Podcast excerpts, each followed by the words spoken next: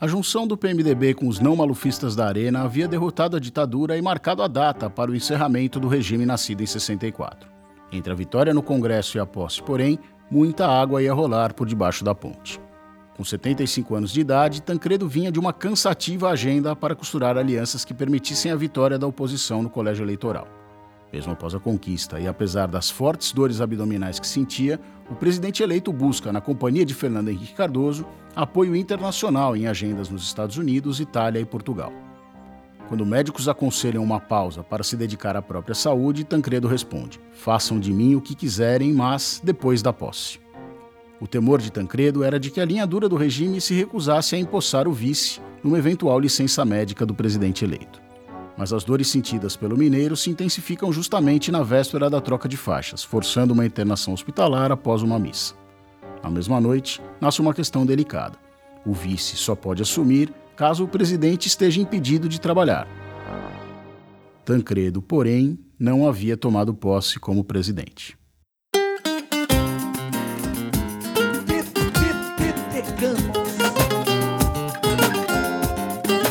Você está ouvindo Petecanos, a história de amor e ódio entre petistas e tucanos. Uma produção da F451 e do Jota.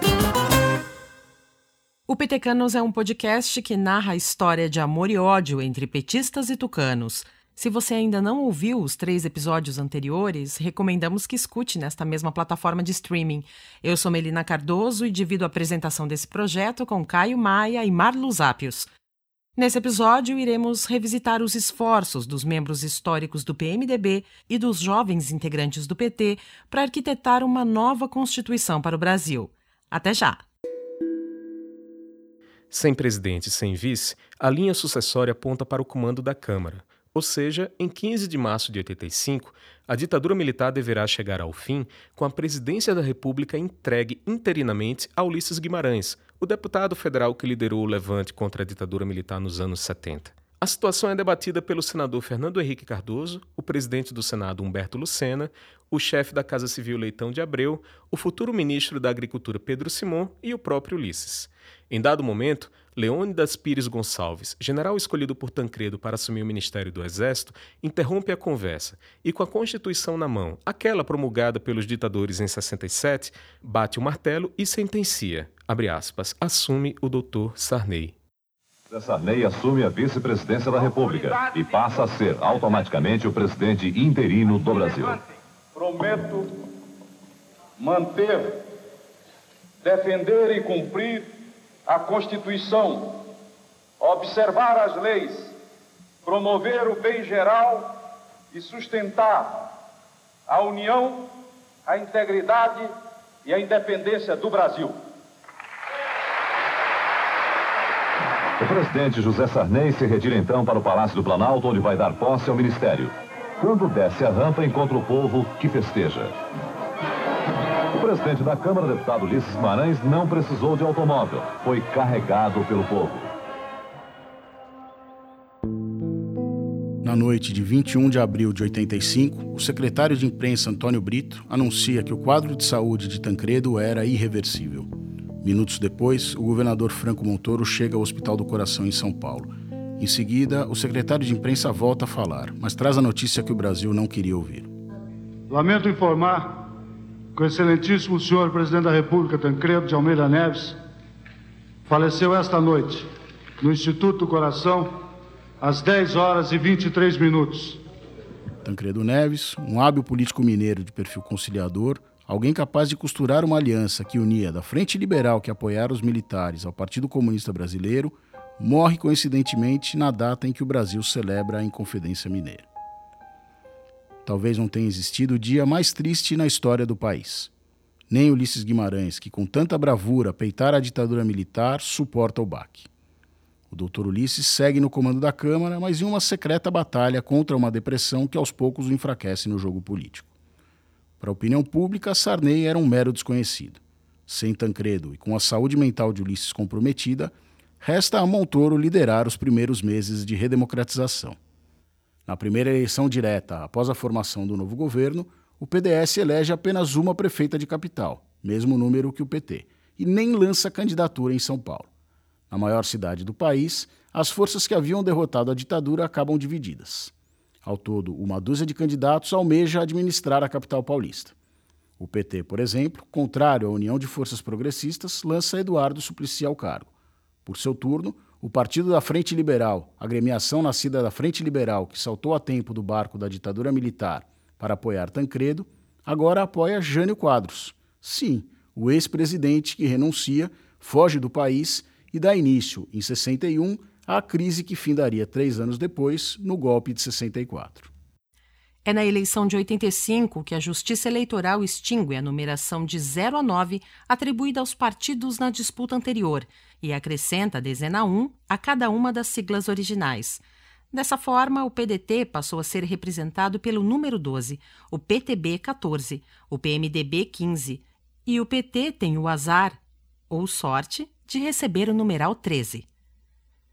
Mas o que ocorreria em seguida não seria fruto de sorte ou azar. Líder nas pesquisas de intenção de voto, FHC apanha tanto das candidaturas mais à direita como das candidaturas mais à esquerda. Havia dificuldade também no próprio PMDB. De um lado, o apoio de Montoro não era tão vantajoso, uma vez que seguia com índices de rejeição altos. Do outro, havia eterna resistência da ala ligada à Quércia. Mas o próprio candidato não se ajuda. Na reta final, FHC admite ser ateu, reconhece que já fumou maconha e se deixa fotografar precocemente na cadeira de prefeito. Aí nem adianta Chico Buarque pedir voto ao PMDBista em paródia do hit Vai Passar. Vai ganhar Fernando Henrique, o voto popular. Cada paralelepípedo da nossa cidade, a vitória vai comemorar. Vai lembrar que aqui passaram nomes imortais. Tancredo Neves de Minas Gerais e Teotônio e tantos outros mais. É Fernando Henrique Olerê, é Henrique Olará. O voto vai ganhar. É é. O voto do vai ganhar. Não ganhou. Ao fim da apuração, as candidaturas progressistas de FHC e Suplicy somam mais da metade dos votos. Ou melhor, dividem. Escolhido por 1 milhão e 400 mil eleitores, FHC termina em segundo lugar, à frente da candidatura do PT, opção de mais de 800 mil eleitores. De tal forma que, por uma folga de apenas 141 mil votos e com menos de 40% dos votos válidos, a maior cidade do país é entregue a Jânio Quadros. Edson Tomás também falou a petecanos do amargo daquela derrota. Traumático para mim foi 85, que a gente já tinha aquela eleição ganha e a gente deixou escapar no vão dos dedos para um cara de direita como Jânio Quadro, por algumas bobagens que a gente fez naquela campanha. Na transmissão do cargo, em 1 de janeiro de 86, Covas é vaiado por janistas, que o xingam de biônico. O PMDBista, de fato, foi o sétimo e último prefeito de São Paulo, escolhido por indicação de um governador do estado. Edson Tomás estava lá e contou que Covas lutava para disputar o governo de São Paulo. A posse foi em 1 de janeiro de 86, acho que foi a primeira posse em 1 de janeiro. E a gente da periferia Putz, não vai ter ninguém lá e o Covas vai passar a faixa para o Júnior Quadros, vamos todo mundo para lá. Né? Aí a gente arregimentou militantes, fomos para lá, tiramos o Covas lá de dentro no, no, nos ombros, depois de trocar algumas porradas com janistas, né? enfim. Como uma das primeiras iniciativas, Jânio desinfeta a cadeira na qual o FHC havia sentado e prova que o populismo que o levou à presidência da República seguia firme e forte. Covas sonhava com voos mais altos. Mas, como conta mais uma vez Edson Tomás, o PMDB de São Paulo já tinha um novo dono. Saímos dali e o Covas nos convidou para ir para o escritório dele. Falou: Olha, eu sou candidato a, candidato a governador e eu quero a ajuda de vocês. E nós fomos para lá. E a gente correu o Estado e a gente chegava no, no, nos locais e já estava tomado pelo Quércia. Desde os anos 70, Orestes Quércia buscava ocupar espaços no partido. Em 86, o vice-governador já tinha 70% dos diretórios do PMDB no interior de São Paulo. Ciente disso, Covas abre mão e passa a mirar a disputa ao Senado. Montoro preferia José Serra como sucessor, mas na disputa interna da sigla, Quercia é escolhido como candidato PMDBista ao governo de São Paulo. Com FHC, Mário Covas e o PT derrotados, Franco Montoro em constante desgaste e Ulisses Guimarães com crises depressivas, as forças que tinham criado as condições para a vitória da oposição em janeiro de 85, um ano após o feito, pareciam inviáveis eleitoralmente. Como não existe vácuo no poder, José Sarney aproveita a deixa para, no fevereiro seguinte, desfigurar o governo arquitetado por Tancredo antes de morrer. Com uma reforma ministerial, os aliados do PFL ganham mais espaço e o presidente da República uma gigantesca plataforma eleitoral. No cargo, em consequência da morte de Tancredo, Sarney não se sentia um presidente legítimo. Mais do que isso, temia ser deposto. Para reverter a situação, busca um pacote de medidas que ajudasse não só a elevar os próprios índices de popularidade, como a eleger em 86 uma base aliada que impactasse a Assembleia Constituinte, prometida para a temporada seguinte. O desafio era grande e caro. A inflação superava os 200% anuais, o que rendia desgaste para quem quer que se encontrasse com a caneta na mão. Todavia, em fevereiro de 86, como um passe de mágica, o Plano Cruzado congela preços pelo período de um ano. Brasileiros e brasileiras, as principais decisões são as seguintes: criação de uma nova moeda, o cruzado extinção do cruzeiro, com paridade inicial de um cruzado por mil cruzeiros, conversão automática em cruzados de notas, moedas e depósitos à vista no sistema bancário, extinção da correção monetária generalizada, escala móvel de salários congelamento total de preços, tarifas e serviços. Especialistas sempre alertaram que medidas do tipo até derrubam índices inflacionários no curto prazo, mas tendem a gerar um efeito rebote ainda pior, com risco de desabastecimento. Afinal, com preço congelado para o consumidor, mas não para o produtor, as vendas acabam incapazes de cobrir os custos de produção. Isolado politicamente, o PT tem dificuldade para lidar com o sucesso inicial do Plano Cruzado e incendiar as ruas como fazia desde o início da década. Fracassa, inclusive, uma tentativa de greve geral articulada para o final do ano. Mas alguns petistas ilustres, como o economista Luísio Mercadante, celebram juntamente com a opinião pública os feitos da nova política econômica, ainda que os efeitos colaterais sejam interpretados com uma leitura bem própria. Esse era o Brasil da inflação. Esse era o Brasil do Cruzeiro. Quando você vinha para o supermercado fazer suas compras, a cada dia você ia comprar um, um pacote de maisena, um mês depois era 15% a mais. Agora não. Nós estamos vivendo o Brasil do cruzado. Mas não é este o único problema que a dona de casa vai ter pela frente. Nesta prateleira está faltando cevada, mate-leão, na outra detergente, faltou carne, faltou leite e principalmente os remédios estão faltando. Por que, que isso está acontecendo? Porque as grandes empresas, os grandes empresários, diante do congelamento dos preços, estão deixando de produzir alguns produtos, não estão entregando para os fornecedores para pressionar que os preços voltem a subir. O efeito do cruzado na eleição é avassalador. O grande feito é festejado pelos aliados de Sarney. O PFL atinge 118 deputados federais e 7 senadores. Quanto ao PMDB, bom, o partido presidido por Ulisses Guimarães elege 260 deputados, 38 senadores e 22 dos 23 governadores, incluindo Quécia. Mesmo fazendo oposição ao governo tão popular, o PT dobra a bancada na Câmara na eleição de 86, somando 16 deputados federais. O PDT de Brizola, por exemplo, conquista apenas uma cadeira a mais, formando uma bancada com 24 trabalhistas, mas desta vez sem senador. E, sob a liderança de Paulo Maluf, que fica apenas em terceiro lugar na eleição para o governo paulista, o PDS perde 86% dos assentos nas duas casas, somando tímidos 35 parlamentares. Seis dias após a eleição, porém, Sarney lança o Plano Cruzado 2, que põe um fim precoce ao congelamento de preços, o que rende manifestações em Brasília. O governo federal passa a ser acusado de cometer estelionato eleitoral. O ex-senador José Aníbal falou ao petecanos dos desafios encarados por Sarney.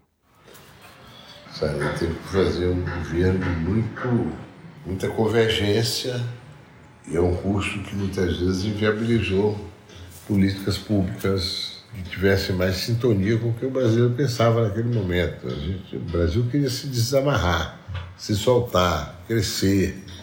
Sarney tentou com tal plano cruzado, né? mas foi um artifício. E os artifícios não resistem. Né? É, durou até a eleição. É passada a eleição, o plano cruzado naufragou. Em São Paulo, o PT celebra o feito de Lula. Com 651 mil votos, o líder sindical supera Ulisses Guimarães como deputado federal mais votado do Estado. São dez vezes mais votos que o segundo petista melhor colocado, Plínio de Arruda Sampaio, aquele que, ainda jovem, participara da democracia cristã com Montoro. Mas na disputa pelo governo estadual, a sigla fica em quarto lugar, com um milhão e meio de votos para Eduardo Suplicy. Fernando Henrique Cardoso, com mais de 6 milhões de votos, e Mário Covas, com quase 8 milhões, terminam a eleição como os dois mais votados do país. Se no cenário nacional os dois têm vitória acachapante e mais votos do que o rival Quércia, os dois são de alguma maneira derrotados na eleição para o governo. Quércia derrota, além de Maluf e do PT, o industrial Antônio Hermílio de Moraes, candidato pelo PTB, o partido de Jânio Quadros, e que, por motivos que só a política brasileira explica, acaba tendo o apoio não só dos dois futuros senadores, como também do Partido Comunista Brasileiro. A cisão entre os grupos do PMDB paulista, que não era nova e que acabaria resultando na fundação do PSDB, atinge, após as eleições de 86, seu ponto de não retorno. Apesar disso, seus 14 milhões de votos e o estelionato eleitoral que se revelaria o Plano Cruzado 2 apenas seis dias após a votação permitem a Covas e a FHC iniciarem a nova legislatura com mais moral que o presidente da República e do que Lula, nome mais forte da oposição a Sarney. Covas e FHC só não tinham mais força que Ulisses Guimarães, o deputado federal que iniciaria o ano de 87 triplamente presidente da Câmara dos Deputados, do maior partido do país e da Assembleia Constituinte. Mas essa é uma história que o Petecanos pretende contar no próximo bloco.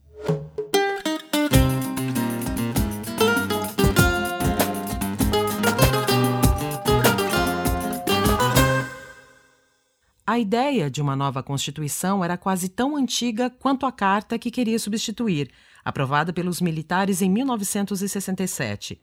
Em julho de 71, em Recife, no segundo seminário de estudos e debates da realidade brasileira, pela primeira vez é manifestado o desejo pela convocação de uma Assembleia Constituinte. Todavia, costurada por Tancredo, a Carta de Recife resulta em um meio termo. Fala em nova Constituição, mas estabelece que os trabalhos não devem se iniciar antes do fim da ditadura militar. Em 78, o tema já é convertido em promessa de campanha do MDB. Sete anos depois, quando o futuro PFL se une à oposição para derrotar a candidatura de Maluf, a proposta é incorporada ao acordo que resultaria na vitória de Tancredo Neves e José Sarney no colégio eleitoral. Bandeiras brasileiras aqui! Os rojões já estão estourando! Falta mais um voto!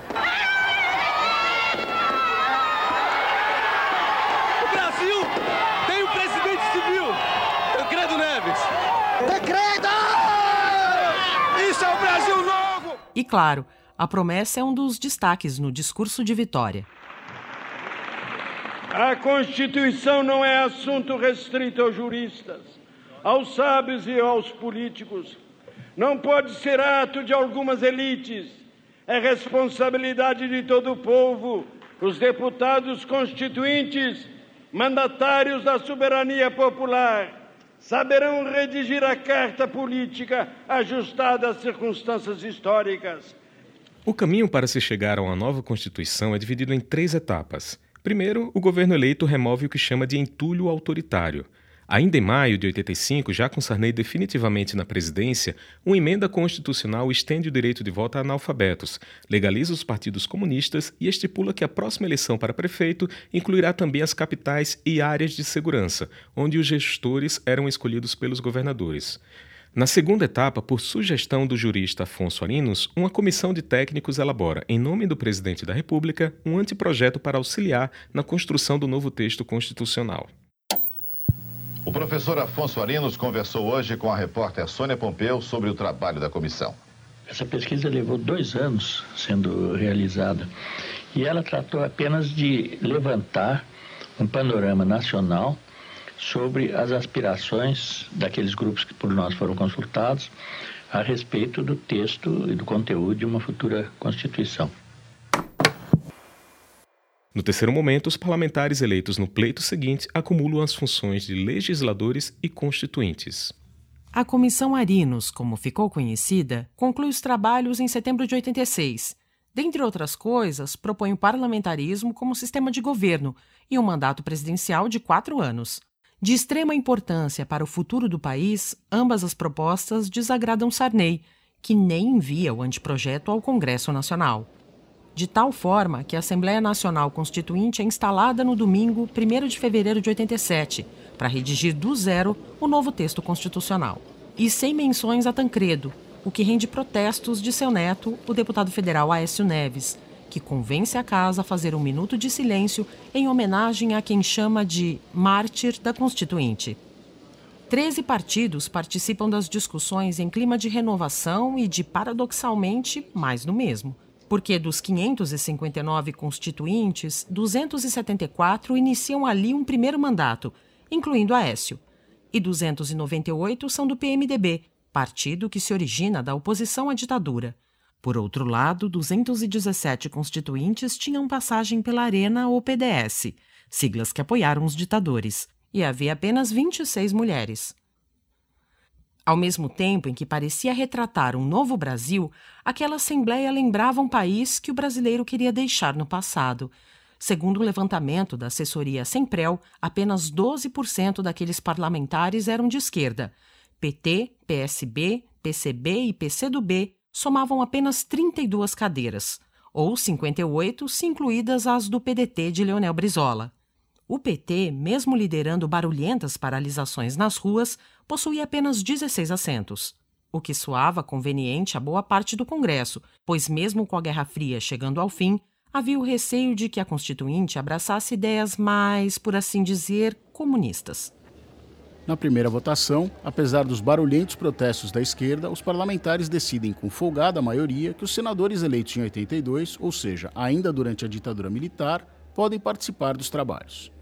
Na sequência, Ulisses Guimarães, que já comanda a Câmara Federal e o PMDB, é escolhido para dar as cartas também na Assembleia, de tal forma que o Dr. Ulisses se torna tripresidente que concentra mais poder que o próprio Sarney. A oposição e os PMDBistas de primeiro mandato já acusavam Ulisses de centralizar as decisões. Para conter a rebelião, o tri-presidente entrega a Fernando Henrique Cardoso a missão de elaborar uma minuta que defina, junto às lideranças partidárias, como os trabalhos devem ser realizados. A iniciativa, entretanto, rende ainda mais tumulto. O próprio FHC comentou do desafio no documentário Constituinte 1987-1988 de Cleonildo Cruz. Foi muito difícil fazer o regimento, porque diante daquela aspiração de todos os parlamentares, que eles aqui é eram, tinham poder e ninguém ia botar eh, decisões em cima deles, nós temos que imaginar um processo de discussão que permitisse pouco a pouco chegar a uma Constituição. Para descentralizar o poder, o regimento divide os trabalhos em comissões e subcomissões regadas a muita audiência pública e até mesmo emendas populares, uma demanda da Igreja desde que assinadas por ao menos 30 mil eleitores em listas organizadas por pelo menos três entidades. Em 82, Covas quis ser vice de Montoro no governo de São Paulo, mas Quércia não deixou. Em 85, quis renovar o mandato como prefeito de São Paulo, mas a Justiça Eleitoral não permitiu. Em 86, quis ser candidato ao governo de São Paulo, mas Quércia, novamente Quércia, o impediu. Na disputa por uma vaga no Senado, a própria saúde cria obstáculos. Durante a campanha, Cova sofre um infarto e recebe três pontes de safena.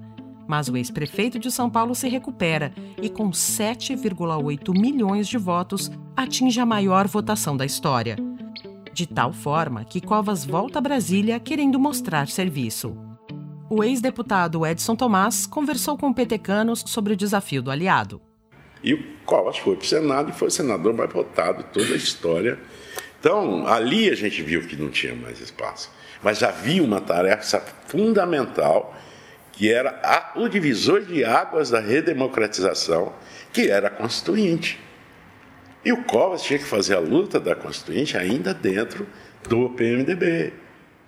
A presidência da Constituinte, entretanto, foi entregue ao presidente do PMDB, a liderança do PMDB no Senado a um senador mais experiente, FHC. É para saciar a sede de Covas que FHC cria a figura do líder da Constituinte. Não sem antes, claro, Covas derrotar o deputado Luiz Henrique da Silveira, candidato de Ulisses na disputa pelo cargo. E nisso ele foi para a Constituinte, virou líder da Constituinte, aliás, ganhou a liderança da, do PMDB na Constituinte de forma maravilhosa. Foi um discurso dele que virou uma bancada nova, jovem, que queria alguém como ele, não o perfil do Ulisses. Covas nem sabia, mas contou com a ajuda de Sarney, que ordenou à tropa governista não poupar esforços para enfraquecer Ulisses o Dr. Ulisses preferiu uma liderança, digamos, mais controlável, coisa que Covas nunca se propôs a ser. Como líder, Covas acumula poder suficiente para interferir na escolha do presidente e relator de cada comissão. Desta forma, mesmo com apenas 9% dos constituintes se dizendo de esquerda, o senador emplaca esquerdistas na relatoria da maioria dos grupos de trabalho. Na primeira fase da Constituinte, o senador participa de 80% das votações gerais e assume posicionamentos apaixonados contra, por exemplo, a pena de morte e o presidencialismo, e a favor da legalização do aborto e do fim do relacionamento diplomático com nações que mantinham políticas de discriminação racial. O ex-deputado José Genuíno falou ao Petecanos das brigas que comprou com Covas. E você sabe que um dos temas que eu batalhei muito com o Mário Covas foi na Constituinte, quando a gente defendeu que a tortura era imprescritível e nós perdemos por poucos votos. Aí o Mário Covas chegou para mim e disse: Genuíno, você que está pela liderança do PT, nós vamos para o pau, eu vou com vocês, mas nós vamos perder por poucos votos. E fomos.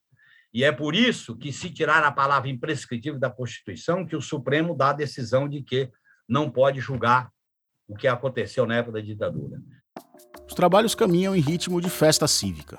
Mais de mil depoentes se deslocam a Brasília e demandam atenção a minorias organizadas, em especial povos indígenas, principal foco da cobertura jornalística. Fez história, por exemplo, o discurso de Ailton Krenak. Ao microfone, vestido com um terno claro, o porta-voz do movimento indígena, com olhos marejados, aos poucos pinta a própria face com uma tinta escura, em protesto contra políticas anti-indígenas. E eu espero não agredir com a minha manifestação, o protocolo dessa casa, mas eu acredito que os senhores não poderão ficar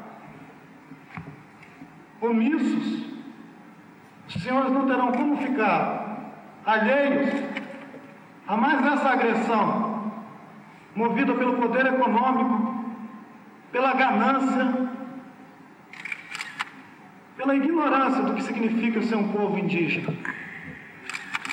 Uma coisa pode ser dita com bastante orgulho: não faltou cidadão na Constituinte. Nos bastidores, até futebol rolava entre os parlamentares. Um dos técnicos era Écio Neves, que sabotava Lula, deixando o petista entrar em campo apenas nos minutos finais e somente com o placar em vantagem. Porque ele era muito ruim, explicaria o deputado federal ao jornalista Luiz Macluf, autor de 1988 Segredos da Constituinte. Mas não só Aécio surge no livro minimizando a participação de Lula na Constituinte. Questionado sobre o papel desempenhado pelo ex-sindicalista naquela Assembleia, o ex-presidente José Sarney resume em uma palavra: nenhum. Mas explica, abre aspas. O Lula e o PT tinham como norma naquele tempo contestar tudo, fecha aspas. O senador José Serra concorda dizendo: Lula teve um papel pequeno, um tanto desinteressado. Mas é Lula quem escala Eduardo Jorge para atuar nas comissões de Saúde, Assistência Social e Previdência. Quando o deputado federal explica que nada entendia de Previdência, Lula responde, aspas, então vai estudar, fecha aspas. Eduardo Jorge era um dos petistas mais radicais. Ao mesmo tempo, percebeu na Constituinte a necessidade de negociar – Coube ao deputado federal construir uma ponte entre a esquerda tradicional, a esquerda do PMDB, o centro e até mesmo algumas alas mais liberais da direita. Com a esquerda abrindo mão do isolamento político, avançam propostas como a do Sistema Único de Saúde, que estava longe de ser unanimidade. Os críticos previam que o SUS iria acabar com a medicina privada e não poderiam estar mais enganados. O ex-deputado federal José Genuíno também esteve na Constituinte e contou ao Petecanos sobre a participação dele. No processo de crescimento do PT, e tem um fato marcante que foi a experiência da Assembleia Nacional Constituinte, eu preguei radicalmente o Estado laico, dizendo que não é em nome de Deus, é em nome do povo. Questionei a Constituinte ser instalada pelo presidente do Supremo Tribunal Federal defendia o direito à desobediência civil quando tem autoritarismo opressivo, contra a tutela militar e defendia uma ordem econômica radicalmente democrática. Lula, no entanto, preferia delegar missões ao deputado Plínio de Arruda Sampaio, certamente pelo passado como democrata cristão. Habilidoso e educado, o líder do PT topava sentar à mesa para negociar, o que seria bastante elogiado por Nelson Jobim. Plínio foi relator da comissão que, por exemplo, definiu o futuro do Ministério Público. Naquele grupo de trabalho, um dos deputados mais consultados era o constitucionalista Michel Temer, ex-secretário de Segurança do governo Montoro em São Paulo. Outro legado do governo Montoro coube a José Serra relatar os trabalhos da Comissão de Sistema Tributário, Orçamento e Finanças. É fazer uma redistribuição interna. Por exemplo, não é necessário fazer tantas sessões plenárias agora da, de toda a Constituinte. O trabalho vai estar concentrado nas comissões. Notívago, o deputado federal convidava especialistas para reuniões que não terminavam antes das três da madrugada. Inimigo do populismo fiscal, encampou brigas que para sempre marcaram negativamente a própria imagem junto à opinião pública. Ainda assim, teve o trabalho elogiado pelos colegas constituintes. Nós precisamos de um sistema tributário da, uh, reorganizado a partir da, da Constituinte. Vai abrir mais caminho para isso. Nós precisamos realmente fazer uma mudança na forma de cobrar imposto você tem que fazer um enxugamento de gasto, corte de desperdício. Isso parece retórica, mas é algo absolutamente essencial. Concretizou-se dos esforços de Serra, por exemplo, a proibição de o Congresso criar emendas de orçamento sem a anulação de despesas já existentes e a proibição de o Banco Central financiar o Tesouro. Mas quando os 24 anteprojetos se unem naquela Assembleia de perfil um pouco mais à direita, resultam em uma proposta bem mais à esquerda em especial no que versa sobre reforma agrária, base da narrativa que militares exploraram décadas antes para derrubar João Goulart e dar início a uma ditadura militar. Também estavam lá, todavia, o parlamentarismo e o mandato presidencial de quatro anos, o que reduziria em um terço o tempo que a Constituição vigente permitia a Sarney ficar com a faixa no ombro. Em paralelo, aquele regimento costurado por FHC permite que o desejo das comissões menores derrote com tranquilidade os anseios de maiorias bem mais robustas na votação final em plenário. De forma simplificada, as regras definiam que o plenário precisava somar um mínimo de 280 votos para reverter o que as subcomissões tinham aprovado com, no máximo, 93. É quando soam os alertas num governo que ainda temia ser deposto em decorrência dos altos índices de rejeição. Aquela festa cívica, aos poucos, se transforma num festival de lobistas e discussões que tardam a chegar a um consenso. A Constituinte passa a conviver com o risco real de nunca resultar em uma nova Constituição. E o Brasil, acreditem, até hoje sofre as consequências do embate que estava nascendo.